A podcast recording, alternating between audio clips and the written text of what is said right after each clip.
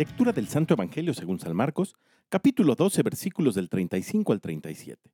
Un día mientras enseñaba en el templo, Jesús preguntó, ¿Cómo pueden decir los escribas que el Mesías es hijo de David?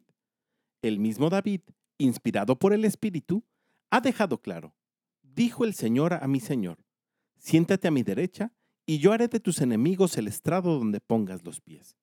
Si el mismo David lo llama Señor, ¿cómo puede ser hijo suyo? La multitud que lo rodeaba, que era mucha, lo escuchaba con agrado. Palabra del Señor.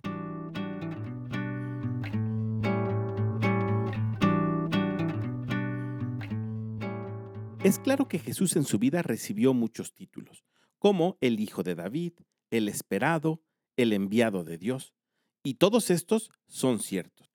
Sin embargo, resultan insuficientes para revelar la totalidad del misterio de Jesús, Jesús es cierto que es el Mesías, es cierto que es el Hijo de David, es cierto que es el enviado de Dios, pero todo esto lo es porque primero y ante todas las cosas es Hijo de Dios. Y esto es lo que quiere dejarle bien en claro a la multitud que lo escucha en el Evangelio que tenemos el día de hoy.